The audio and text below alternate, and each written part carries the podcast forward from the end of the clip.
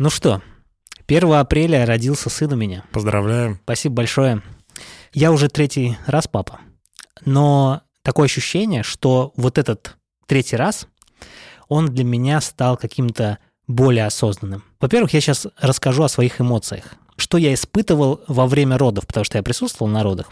И я вообще в этом ничего не понимаю. Для меня это просто темный лес. У меня есть просто эмоция. Во-первых, я считаю правильным это покупать роды. Сейчас объясню, в каком смысле. Предыдущие два раза моя жена ходила беременной и рожала, как попадется, грубо говоря. Ну, то есть она проверялась, естественно, то есть ходила на УЗИ, там вот эти все дела. Во время родов, естественно, присутствовала акушерка, там, врач. Ну, все стандартно было, как да. и у всех. Ну, то есть ты пришел, и вот у тебя есть просто вот рандомный выбор. А в этот раз мы нашли врача, мы заплатили за ведение беременности, там это делится на триместры, угу. и, естественно, мы заплатили за роды. Когда у моей жены отошли воды, не знаю, насколько эта информация может говорить. Ну, нормальная информация, правда? Ну да, естественный процесс. Значит, в это время я спал. Жена говорит, что случилось. Отошли воды. Я что-то вскочил, что-то побежал куда-то. Но надо было позвонить врачу. Я позвонил, говорю, так и так, все началось. Ну, ты растерян был в этот момент? Я был растерян, да. Ну, то есть, чтобы ты понимал, вот предыдущие разы я тоже отвозил жену в роддом. Я тоже на вторых родах я присутствовал тоже. Но ты знаешь, в этот момент я думаю о том, что я тогда был вообще неосознан. То есть я вообще не понимал ситуацию. А сейчас я такой, а это же вот происходит. Понимаешь? То есть ты в этой ситуации находишься. Я понимаю, что меня многие сейчас не поймут, что я испытывал и что я, о чем я говорю, но в целом это в момент, как будто бы ты находишься в осознанном сновидении, и ты понимаешь его, понимаешь, ты осознаешь все, что происходит вокруг тебя. Угу. Ну все, мы поехали в роддом, а сейчас нет партнерских родов. Угу. Ну, с ковидом связано. Да. И мы не думали, что меня пустят, но меня пустили. Оказывается, уже можно. Причем жена просто спросила, а мужу можно? Конечно, можно. Я зашел, ну, естественно, ПЦР-тест взяли. И все. И вот мы приехали в 2 часа ночи в роддом. Родился сын у меня в 8.55. До этого времени мы ждали. И это ожидание, оно сначала кажется нормальным. Начинаются там схватки. Ты смотришь там на аппарат, который прикреплен к животу вот этими угу. датчиками, который мониторит состояние ребенка. И вот ты по этому аппарату можешь видеть схватку. Ты можешь видеть пульс ребенка и схватку, она там в процентах отображается. А так как э, Ксюше поставили обезболивающее, причем обезболивающие бывают разных видов, есть какое-то прям сильное, как это называется, типа эпидуралка, как-то она так называется. То есть там как-то, не буду даже объяснять, как ну, это ты происходит. вообще ничего не чувствуешь. Примерно так, угу. да. Но ей не стали такое делать, потому что э, анестезиолог был какой-то странный. В плане того, что и, ему врач не доверяла, этому анестезиологу. Поэтому э, жене поставили, в принципе, обычное обезболивающее. Но надо понимать, что это даже это обычное обезболивающее было гораздо лучше, чем предыдущие разы. То есть э, вообще, я сейчас буду в разные стороны бегать, но mm-hmm. надо сказать, что каждые роды для женщины, они как бы сложные не бывает такое, что ты вот первый раз родила. Ну, по-разному всегда. Второй раз тебе легче, третий раз еще легче и так дальше. Но в реальности происходит, что каждый последующий раз вот износ организма, он как бы сказывается. Еще и возраст. Да. И если первый раз для моей жены был достаточно легким, она родила достаточно быстро, второй раз был достаточно сложным, третий раз был практически такой же сложный по восприятию для нее, как и второй раз, но из-за того, что был грамотный врач, из-за того, что было грамотное обезболивание, то есть все прошло в принципе окей. И вот это обезболивание позволило ей не чувствовать схватки так сильно. То есть она чувствовала схватку в момент нарастания там пика, там, там 70 сначала, 78 процентов, а может доходить до 99 там, процентов. Я просто говорю, у тебя сейчас схватка. Она такая, да? Ну, а, и начинает чувствовать, да, потом начинает опускаться, там 50%, она уже не чувствует из-за обезболивающего. И вот мы так вот сидели, ждали, я помню, 4 часа ночи, нам говорят, ну, ждем еще до 6. 6 часов ничего не происходит. Ну, хорошо, ждем там до 8. 8 часов ничего не происходит. Ну, врач говорит, ну, давай, а уже ее смена заканчивается, но это по барабану, то есть uh-huh. она работает. Она говорит, ну, давай до 10, вот, чтобы точно. Слушай, а это как-то простимулировать можно было бы? Ну, ускорить процесс. Опять же, я в этом не разбираюсь, но якобы можно что-то там. Но они решили ждать, чтобы естественно все произошло. Ну да, ждут. Угу. И потом внезапно начинается хрень, простите. Внезапно начинается что-то очень такое, очень странное.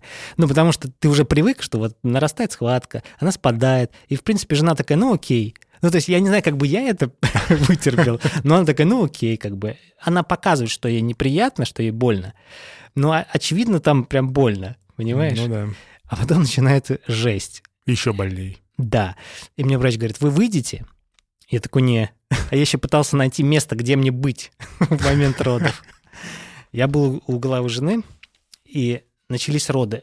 И ей, и, ну, это охренеть. Ну, то есть, чтобы ты понимал, вот есть люди, которые принимают, там, акушерка, врач, вот они все, они все в теме. По ту сторону. Да, они все в теме. Есть жена, которая страдает, ей больно вот от каждой новой схватки. И есть ты, который вообще не понимает, что происходит. Какова твоя роль? Я поддерживал жену. Я держал ее за руку, я помогал ей там, знаешь, там... Что ты говорил? Я боялся что-то вообще ну, сказать. Вот да, вот я и хотел Я боялся что-то сказать. Потому что, ну а что я могу? Давай так, что я могу? А для меня было удивительно, насколько у меня жена, э, героиня, она, насколько она четко все делала. Опыт. Тут вообще непонятно, опыт или mm-hmm. что вообще. А как будто бы она мобилизируется и прям делает все то, что нужно сделать. Я просто ее потом спрашиваю, а это же вообще пипец больно. Она говорит, это пипец больно. Это ощущение, как будто тебя разрывает просто. Что там же, извините, что вот это подробности, я как бы просто вот примерно как я себя понимаю это. Да, вот у тебя там схватка, ну, представь, что ты женщина, у тебя схватка, да, и тебе нужно, грубо говоря, начать тужиться. Угу. Вот у тебя есть боль, вот ты хочешь ее заглушить. Ты хочешь а тужение только усугубляет да, эту боль. Да, причем там она в разных местах. Ты как бы хочешь эту боль зафиксировать и больше не чувствовать, а ты на нее давишь, короче. Ну да, да, да. Я, конечно, восторгаюсь ее вообще подходом, как она все это сделала, это вообще... Я в, в, во вторых родах я не видел рождения ребенка. Я как бы не видел, вот как его достали, как его положили на живот матери. То этого я не видел. Почему? Ну, а меня почему-то попросили выйти. Там какие-то тоже сложности были свои. А здесь я как бы остался, мне врач говорил, может, ты выйдешь? Ну, она просто предложила, угу. потому что, говорит, мужчина откачивает обычно. Я такой, не, ну, а я нормально. У меня, то есть я был как бы мобилизован, понимаешь, я был в процессе. То есть я не понимал, что происходит. Я чувствовал, что жена понимает, что происходит, насколько это возможно. Я видел, что врачи понимают, что происходит. Я, в принципе, доверял процессу, вот, и помогал, чем мог. Ну, мог я держать за руку и там поглаживал там, как, как мог. А ты видел, как пуповину отрезают? Да, мне, вообще мне предложили. А, самому отрезать? Да, но я отказался. Вообще мне, меня подготавливали к этой теме, говорили, что вот будешь отрезать пуповину. Я говорю, ни хрена. Я говорю, я не буду этого делать. Я говорю, мне Потом эти, не откачаете. Мне эти эмоции не нужны, да. И мне такие, режь. Они говорят, режь, а я, я говорю, нет. Но мне жена отрезала, ей дали ножницы, mm. она отрезала. На самом деле это не больно ни ребенку, ни Не, ну понятно, но это матери. сам процесс такой стрессовый немножко. Да, я не знаю. Я на самом деле, я все пытаюсь понять, а зачем? Мне говорят, что это как бы важный как будто момент для мужчины. Для... Зачем перерезать или зачем да. присутствовать Нет, вообще? присутствовать, понятно, это поддержка. Вот перерезать пуповину. Я для себя как бы не ответил на этот вопрос и не уверен, что на меня это как бы подействовало бы как-то серьезно. Но вот я видел, я присутствовал во время рождения, на меня это повлияло достаточно сильно. Слушай, а у меня такой вопрос. Не знаю, наверное, на него нет ответа, но влияет ли вот отцовское отношение к ребенку, когда он присутствует на родах, и когда он не присутствует на родах? Ты знаешь, я, я не знаю, как у меня будет потом, но когда ребенок рождается, и ты видишь страдания матери и ребенка, в этот момент ты себя чувствуешь настолько маленьким и незначимым, что ты как будто бы должен заслужить быть его отцом, mm-hmm. понимаешь? Обычно отцы, да, вот как? Они где-то бухают. Ну, не все, не все. Просто мне Ксюша рассказывала, она пошла, значит, проверяться там что-то на УЗИ и увидела женщин, которые вот только родили и обсуждают между собой, и у всех, у них мужья в этот момент, в момент Отмечают. родов, где-то отмечали. Да. И они такие, ну, это нормально, понимаешь? Ну, возможно, это нормально, возможно, это, ну, бывает. Но я для себя осознал, что когда ты видишь вот этот процесс, что ты понимаешь, что насколько они вот серьезные, вот эти два человека, Ну да. твоя жена и ребенок, вот, Ценишь больше. да, и ты начинаешь ценить, и ты начинаешь себя воспринимать не как отца семейства, я даже не знаю, как, как это объяснить, какую-то фигуру, ну, значимую в, этой, в этом составе семьи, но не вожаком. Но не главную. Но не главную. То есть ты становишься... Частью механизма. Да. Ты как бы позволяешь себе и надеешься, что позволяют тебе быть частью этого семейства. Ну, я не знаю, как это объяснить, понимаешь? Ну, прикольный опыт, наверное. Да-да-да. Друзья, мы хотели вас попросить подписаться на наши телеграм-каналы. Мы с Игорем завели телеграм-каналы свои личные. Димкин рассказы — это мой канал, и Игорь из Пирогов — это канал Игоря. Мы там пишем о том, что думаем вообще. Да, о том, о сём. Будем очень благодарны, если вы перейдете по ссылке в описании и нажмете на ссылки на наши подкасты и подпишитесь, и напишите еще комментарий, и вот это все. Потому что, ну, а кто, если не вы? Все для вас делаем. Да. Я хотел бы с тобой поговорить про Росграм. Вообще, ну, тема, хотел бы ее обсудить более широко. Какие-то сервисы у нас закрываются, какие-то уходят, на какие-то мы ищем замены, на какие-то мы просто забиваем. Ну, ушли, ушли, значит, не будем просто пользоваться. Вот соцсеть на букву «И». Да. Закрылась. Пользоваться можно через VPN, но, по сути, для большинства, наверное, людей все-таки его как бы уже не стало, в том числе для моей мамы она страдает немножко от этого. Прости, пожалуйста, ты маме не, не дал свой VPN? Ну, она слушает подкаст, зачем ты так? И сейчас она скажет, да? Игорь, где, где Такой, подожди, подожди, а что? О чем там Дима сказал? Для мамы этой соцсети не стало. Ну, появился, ну и не появился, анонсировали Росграм. Да. Обещали запустить какую-то версию там 28 марта. Да. Не запустили выпустили релиз, показали скринкаст этого приложения замечательного. Да. Ожидаемо это калька с оригинала. Что думаешь по этому поводу? Есть ли будущее? Ну, очевидно, нет. Почему? Ну, потому что любая социальная сеть — это больше, чем стартовая страница и возможность чего-то там публиковать. Социальная сеть, она формирует вокруг себя людей, а люди формируют вот эту общность и философию, миссию и прочее. Вокруг этой социальной сети ничего такого и подавно не будет. Во-первых, все идет от основателей. Ну, то есть должен быть какой-то сильный основатель, который заложит в него вот эту страсть к тому, чтобы создать то, что изменит мир. Но явно никто не хотел изменить мир, скачав скрипт с какого-то сайта скриптов. Да, за 70 долларов. Да. Ну смотри, во-первых, да, основатели, ну, непонятные ребята, ну, которые ранее не были замечены в каких-то разработках, ну, каких-то приложений. Не получится ли так, что сейчас наш народ сплотится, потому что нам якобы больше нечем пользоваться, и искусственно может быть вот это вот быть подогрет интерес к этому и наплыв туда пользователей. Притворяться можно до поры до времени. И это исчисляется не годами, а неделями. Ну, мне больше нечего сказать тогда. Нет, я думаю, что в подобное импортозамещение не работает на больших объемах, не масштабируется никак. Даже вот это само название, оно уже говорит о том, что это не несущее в себе миссию, философию приложения для людей. Это приложение, которое заявляет о том, что оно прям импортозамещает что-то. Я с тобой согласен. Есть еще приложение тоже от э, русских разработчиков, называется Now. Это тоже соцсеть э, с такой же механикой и с таким же посылом, то есть для фоточек. Как бы название тоже ни к чему не привязано. Не пытаются, наверное, сделать аналог, хотя фун- функциональность будет похожая. Но тоже, по сути, кто о ней сейчас слышит? Ну, никто. Ну, она, во-первых, тоже находится пока в бета-версии. На Android ее можно как-то APK скачать. На iOS можно было через TestFly. Но, опять же, там лимит вот этих бета-тестеров, он закончился. Ну, я посмотрел, ну, я не был бета-тестером, я просто посмотрел скрины ну, выглядит стильно, но опять же, не знаю. А ты говоришь, вот импортозамещение не может, ну, не имеет права на жизнь. Почему нет? Имеет право на жизнь.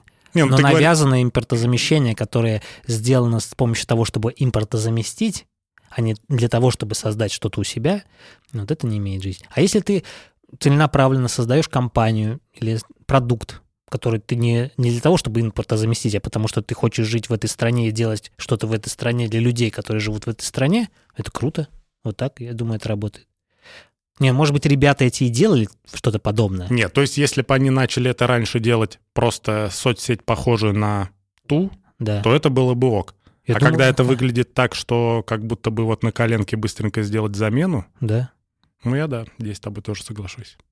А вообще, давай поговорим, может, и о приложениях, которые закрылись, и, и который, ну, и с Богом. Но для начала я хочу еще вернуться к тому, как вообще социальная сеть какая-то становится тем, чем она является. А, Возьмем Vimeo. Это сайт для того, чтобы публиковать видео. Этот сайт не стал блогерским сайтом. Ты можешь публиковать видео точно так же, как на YouTube, но Он не заменит YouTube. он не заменит YouTube и вообще для другого. Его облюбовали продакшн-студии, агентства для того, чтобы публиковать там свои портфолио, например. Да?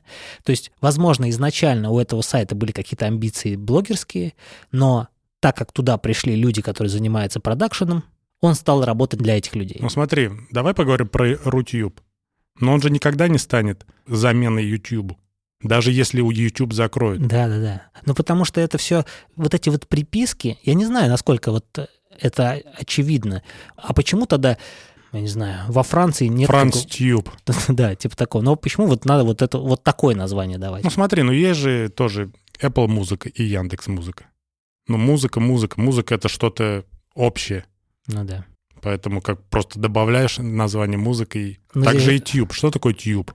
Труба, Труба. Да. Твоя труба, а это русская труба. Ну, в нейминге, да, есть, конечно, проблемы. Но, опять же, уйдет YouTube, чем будем пользоваться? Я верю в Телеграм. То есть ты думаешь, это будет и видеохостинг в том числе? Да, а что, он и сейчас можно туда публиковать видео, почему бы нет? Ну, по поиску не найдешь. Я вообще верю, что в Телеграм, я не, не знаю, сколько верю, мне почему-то кажется, что Телеграм должен сделать стену. Ну, Дуров, верни стену. Да, да. Он должен сделать, под- вот знаешь, есть там разные вкладки, там твои контакты, там группы, а вот можно сделать вкладку, где сообщения из всех каналов. Ну, Я понял, понял. подписан. Это логично, да. Да, было бы круто, если бы так было. Или вкладка еще с видео. С видео, подкастами, например. Ну, такое, как это, суперап. Ну да. И вполне себе Дуров может это сделать. И было Но- бы круто. И это но- не импортозамещение, но работает на весь мир. Ну, за что нам нравится Telegram на фоне других мессенджеров? То, то, что он простой, Ну да, то, что он легкий. да. А если, нагру... если он станет суперапом, он будет просто... Ну, смотря как делать суперап, понимаешь? Я думаю, что когда над этим работает одна команда от основания до вообще реализации всего-всего-всего долгое время, то она всегда заинтересована, даже если она делает суперап, сделать это лаконично.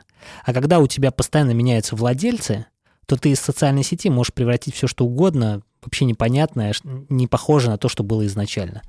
Это вот есть пример у нас ВКонтакте. А что, с ним не так? Да он кому только не переходил, да и вообще неудобно, вообще непонятно, как он работает. Ну, кстати, ВКонтакте частично может заменить YouTube, Может, да. поэтому аналогов-то у нас особо больше нет. Ну, понимаешь, ВКонтакте к нему почему мало доверия?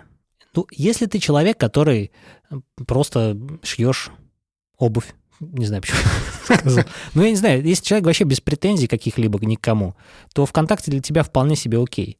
Но если тебе хочется какую-то читать альтернативную информацию и вообще иметь голос, то ВКонтакте для тебя не подходит. Слушай, а ВКонтакте же это тоже замещение э, сети с Запада. Лицо книга ты имеешь в виду? Да. Ну, живет же. Почему Росграм не будет жить? Ну, во- возможно, Росграмму нужно чуть больше времени и другой скрипт. Хорошо, а давай вот ты сказал, какие приложения ушли, и бог с ними. Ну, смотри, ну, для меня были важные для соцсети это Твиттер и на И соцсеть. Они заблокировались, и я постепенно их отпускаю. То есть я не ищу замену, я просто их отпускаю. Да, я по-прежнему в них захожу, и в Твиттере вообще стал какой-то непонятный, в моей, по крайней мере, ленте. И я такой думаю, а, а лучше сюда вообще и не заходить. Ну, Твиттер, да. И также соцсеть, вот, о которой мы обсуждаем. Я не знаю, я для себя заменил Твиттер Телеграммом. Там абсолютно такой же функционал, короткие сообщения. Вообще Твиттер приучил всех писать коротенько. Все вот эти лонгриды, это уже пускай останутся э, в лицо книга. А в Телеграме можно достаточно легко написать коротенько, и это будет похоже на 140 Не, ну если воспринимать Телеграм как а- альтернативу Твиттера, да, значит, я его тоже заменил Да. Телеграму. Но также можно и сказать про И, тоже его можно заменить Телеграм. Да. Ну, что тебе мешает там постить фоточки? Так я это и делаю. Ты мемы постишь. Ну хорошо, а что еще? Вот я для себя абсолютно не знаю, как заменить Dropbox, например. Ну, слава богу, они никуда не уходят. Яндекс Диск. Нет. потому что я работаю со всем миром, и клиенты, которым я присылаю ссылочку на Яндекс.Диск, говорят, а вы могли бы прислать ссылочку на другую? Не, ну да, за, э, если ты работаешь... Так, конечно, очевидно, да. Яндекс.Диск, там, Mail, облако, что там еще есть. Угу. Spotify ты чем заменил? Spotify я заменил Яндекс Музыкой. Здесь, мне кажется, очевидно, что вообще без разницы. Я был за открытие Spotify в России, мне он очень нравился, но вот это вот спесь того, что мне очень нравится, она прошла. Ну, то есть все сервисы научились делать круто. Яндекс Музыка, Apple Музыка, и тот же самый там Дизер, который ушел. Ну, окей. Осталась Apple Музыка, да, мы можем еще ее оплатить. Там. И Яндекс Музыка. Мне кажется, это вполне достаточно. Сбер Музыка. Да даже Сбер Музыка. А Сберзвук. Да. Почему mm-hmm. нет? Мне кажется, вот с точки зрения музыки, вот, в принципе, уже не важно, где ты нажимаешь кнопку play. То же самое, как и с подкастами. Ты просто для себя выбираешь какой-то удобный функционал. Я понимаю, там подборки. Ну, Яндекс, в принципе, делает нормальные ну, да, подборки. Согласен. Но с музыкой, блин, почему не работает та же схема с музыкой, только с видео? Угу. Ну, в смысле, Netflix ушел, все. Да. Сериалы Netflix ты нигде не посмотришь. Ну, кр- да. ну кроме как на пиратских э, да. сервисах. А ушел там Spotify, ты эту же самую музыку можешь послушать на других сервисах. А вообще, как думаешь, будут договариваться о том, чтобы контент с Netflix не пиратить, а все-таки как-то покупать в страну? Если в этом сам Netflix заинтересован. Вот вчера, кстати, у нашего э, знакомого товарища вышел пост про Netflix. Да-да-да. Сколько они потеряли. Ну, это вполне себе такие... Ну, там что-то прям в миллиардах или нет? Да. Это вполне себе такие ощутимые деньги. Да. Может, они по всему миру-то и на фоне и немного, а так вот, если разобрать. Поэтому, мне кажется, тут, э, ну, и мы теряем, но и они тоже. Я все-таки за то, чтобы был какой-то один сервис. И вообще люди привыкли жить в одной кнопке. Ты живешь, у тебя есть социальная сеть на букву И, и для большинства людей это была единственная социальная сеть, где они смотрели видео, смотрели фоточки и общались. Он все заменял. То же самое у кого-то ВКонтакте. Для меня сейчас Телеграм. И вот проблема с сервисами, видеосервисами в том, что ты не можешь посмотреть один и тот же сериал в, в каком-то одном сервисе. Тебе надо постоянно менять. Поэтому то, что ушел Netflix, я на самом деле опечален только тем, что наша страна перестает развиваться в этом смысле. Да, мы не можем, ну, наверное, кто-то может продавать из России сериалы в Netflix, если они захотят. Там, кстати, не отказались от сотрудничества с российскими компаниями. Отказались. Отказались? Угу. Но вот это хреново. Но то, что я не смогу смотреть сериалы, подключая Netflix, я особо не переживаю. Печально то, что пиратство начнет расти опять. Да. Только мы от этого начали избавляться угу. потихоньку, ну, как мне кажется.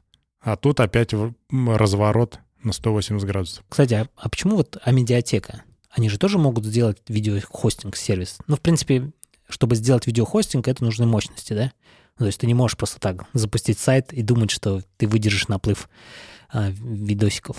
Но я имею в виду, что почему такие сайты, как Амедиатека, не пытаются в эту историю не, играть? Ну, Амедиатека, ладно. Почему не пытается в это играть? Яндекс. Яндекс, да. Ну, хотя пытается там вот Яндекс.Дзен. Но, Но опять же, а почему это не так ну, просто удачно? Яндекс.Дзен — это все-таки микс. То есть это не видеохостинг. Да. Там можно и тексты писать, и картиночки, и все такое. Это не конкретно под видео. Я не знаю, в чем, с чем это связано. Хотя это очевидно и уже давно. Ну, наверное, надеялись все на Рутюб. А Рутюб вообще кому принадлежит? Не Газпрому? Да, скорее всего. А Яндекс им не принадлежит. Нет. Синергии не случилось. Да, думаю, должна? Не знаю. И вообще, я боюсь разочароваться в Яндексе вот с их последним вот этим всем, что у них происходит, с новостной вот этой истории, ну, что как-то они, как-то они живут в своем мире таком. А они вообще что-то не отсвечивают, по-моему. Да. Их и не слышно. Как Баста. Но Баста и отхватывает. Баста, ЧБД. Вот как ты думаешь, как они будут дальше жить? Не знаю, а слух был, что ЧБД вообще закрылись. Да. Но потом опровергли, типа они взяли отпуск до лета. Угу. Не время для шуток для такого юмора. Слушай, до этого у них нормально все было шутками. До этого они могли посмеяться над любыми вещами, проблемами. И не испытывали сложности. А сейчас что-то не могут посмеяться. Ну, давай так вот, кратенько. Ты считаешь, нужно ли им высказываться? Ну, вообще высказываться, мне кажется, это дело личное человека. Хочет он высказаться, он высказывается. Не хочет. Я против того, чтобы вот преследование было. Не ну, преследование, такое, а вот как хейт. Порицание. Да. Ну, не высказал человека, его право. Публичный он, не публичный. Ну, если он не чиновник, мне кажется. От его высказывания ничего не, не, не зависит. А помнишь такую фразу «молчание – знак согласия»? Опять же, если человек, если он молчит, значит, значит он, он согласен. согласен. Да, но это его право. Нет, безусловно. Он может быть согласен, может не согласен. Если он не согласен, и он хочет, чтобы его аудитория знала о том, что он не согласен, он обязательно выскажется. Да, если он согласен, то аудитория вправе как бы ну, на него погнать, ну, если она не согласна с его позицией. Но все время кричать на каждом углу «выскажись», ну, мне кажется, вот это странно. Почему ты отмалчиваешься? Ну, значит, он согласен. Не кажется ли тебе, что большинство хотят демонстрации того, что они не единственные вокруг тех, кто сошел с ума? Но я имею в виду, что есть же очевидные вещи. Мы же с тобой часто говорим, может, что... Они, если... Может, они просто боятся этого делать. Это, конечно, мы можем это понять. Люди боятся за свой бизнес, Конечно. за свои команды, ос- за свои ос- семьи. Особенно, да, если он не, не один человек в своем бизнесе. Можно же намекнуть. Ну, ребята, мы все понимаем. Вы знаешь, вот у Пивоварова есть мерч. Все все понимают. Ведь этого, наверное, в каком-то смысле даже достаточно. Ну, просто показать, ребята, ну, мы все все понимаем. Ну, опять же, взять того Басту, я за ним не слежу, я не знаю, что он вообще. Может, он что-то и писал. Может, писал, он что-то говорил. Да, то, что у него концерты. А. Четвертого. Ну, может, может, он на концертах что-то высказывает. Вот это когда мир вот это делится на до и после, и вот когда после те люди, за которыми ты следил, остались Слушай, до... но странно будет, если они вернутся, как ни в чем не бывало. Вот это будет странно. Они вернутся, как ни в чем не бывало. Вот это, вот это странная позиция. Мне кажется, они, когда будут возвращаться, все-таки им придется что-то сказать. Но захотят ли их слушать? Опять же, это, ну, это их будет проблема. Значит, они знали, на что идут. Глупо не просчитать тот шаг, что а я же не смогу просто вот так выйти, как ни в чем не бывало. Это знаешь, как это вот у тебя, ты тарелку грязную кладешь в раковину, потом помою, а через неделю у тебя уже там 10 тарелок. Ну, когда-то тебе придется их мыть. Да, да, да. Чем больше ты накапливаешь, тем тебе сложнее потом это разгребать я для себя открыл мир криптовалюты. Что такое криптовалюта? Хрен его знает. Давайте будем честными. Как я к ней пришел? Хрен его знает. Да. В текущей ситуации надо познавать этот мир. И я все откладывал, откладывал, потому что абсолютно непонятно. Ну, когда ты, во-первых, пытаешься открыть себе вообще кошелек, получаешь номер своего кошелька, состоящий из букв и цифр 30 символов, а еще и пароль из 12 слов, ты охреневаешь, что с этим делать и тебе говорят, вот если ты не запомнишь эти слова, ты навсегда потеряешь э, доступ к своему кошельку. Ну, децентрализованная система, она ну, вот понятно, так работает. Да. Но тут я решился получить первый кэш. Это не кэш, это э, USDT, это крипта, монеты, на счет в Binance. Там ты создаешь кошелек под конкретную валюту, USDT. Она равна одному доллару. Один mm-hmm. USDT равен один, одному доллару. Но ты должен выбрать сеть. Сеть что такое? Сеть это как MasterCard, Visa, mm-hmm. это вот что-то такое. И их очень много. И они имеют разную комиссию. Ethereum сеть ERC20, она там имеет, по-моему, самая повышенная комиссия, могу ошибаться. Там есть еще Tron сеть, mm-hmm. и ты вот выбираешь. Но надо понимать, что под каждую сеть свой кошелек. И вот я выбрал, получил свои 200 USDT попробовал перевести эти 200 USDT. Что равняется 200, 200 долларов. Да. Перевел 200 USDT своему коллеге. Не 200, половину перевел. Ну, угу. партнеримся с ним. Класс, испытываю вообще восторг от того, что я смог. Понимаешь? Слушай, а если тебе придет другой клиент и скажет, а у меня другая сеть? Да, создаешь новый кошелек. И так можно и так миллиард, можно... миллиард кошельков создать. Ну, наверное. Опять же таки, до сих пор не понимаю, как это работает. Наверное, стоило бы разобраться все-таки. Почему стоило бы? Потому что в криптовалюте все-таки можно хранить деньги, но не доверяя биржам. Потому что биржи в криптовалютном мире, они имеют свойство распадаться, с твоими деньгами пропадать. Не потому, что они решили так сделать, а потому, что так случилось. И у них нет страховки. На свой страх и риск, короче, ты. Ну, в целом, да. Но ты можешь сделать себе кошелек холодный. Это, грубо говоря, флешка. Есть разные кошельки. Есть даже в мобильных приложениях. И ты туда закачиваешь крипту. Они позволяют закачивать несколько криптовалют на одну флешку и хранить там. Это, грубо говоря, у тебя просто под подушкой деньги лежат. А если флешка сломается? Все. Поэтому нужны бэкапы. На любую флешку можно так сделать? Ну вот есть специальные флешки, подготовленные под это. Но ты можешь сделать любую флешку холодным кошельком. Я попробовал создать себе виртуальную карту Visa для того, чтобы оплачивать то же самое YouTube Premium. А она предоплачивается, эта карта, с помощью крипты. Ты, в общем-то, оформляешь себе карту удаленно. Вот э, Банков сервис Мгм. попросил только номер телефона и имейл, ну, имя, фамилия. Открыли мне счет, я туда через Binance отправил деньги, деньги у меня лежат на виртуальной карте, и с помощью этой виртуальной карты я могу совершать западные, покупки в западных магазинах и сервисах. Но эта карта работает только с криптой. На самом деле ты можешь с помощью банковской карты оплатить, но в России виза не работает. То есть не смо- это Запад, это американский сервис. Мгм. Они позволяют с помощью крипты пополнять карту, причем без комиссии, потому что если ты будешь пополнять с карты виза эту виртуальную карту, у тебя будет комиссия. А я могу на Binance залить наши рубли, чтобы они конвертнулись в какую-нибудь крипту? Да, ты можешь залить деньги, рубли в Binance и купить там крипту. Более того, ты можешь вывести крипту из Binance. И это работает по P2P. То есть ты, э, грубо говоря, заходишь на биржу, где очень много людей предлагает э, купить у тебя USDT, например. Мгм. И ты выбираешь курс, по которому они предлагают купить. И, грубо говоря, у вас совершается сделка. Там ты выбираешь банк, на который тебе нужно принять рубли. И, грубо говоря, человек, который покупает у тебя USDT, он со своего, например, банка Тиньков с карты отправляет на твою карту Тиньков рубли. И ты подтверждаешь сделку, что ты ему переводишь USDT внутри биржи. Рублями вы обмениваетесь в э, физическом фиате с карты на карту. Слушай, а если Binance э, вдруг заб- заблокирует российских пользователей? Но пока такого не было, то есть они заблокировали возможность выводить деньги на банковский счет, насколько я понимаю, именно в- Наших банков? с, Binance, да. Мгм. да. Но вот пока то, что будут блокировать аккаунты, ну нет. Но все-таки это все-таки это криптовалюта, и понятно, что Binance централизирован и кому-то принадлежит. Но все-таки вот философия криптовалюты, она в свободе. Друзья, спасибо вам за прослушивание. Всего вам хорошего. Пока.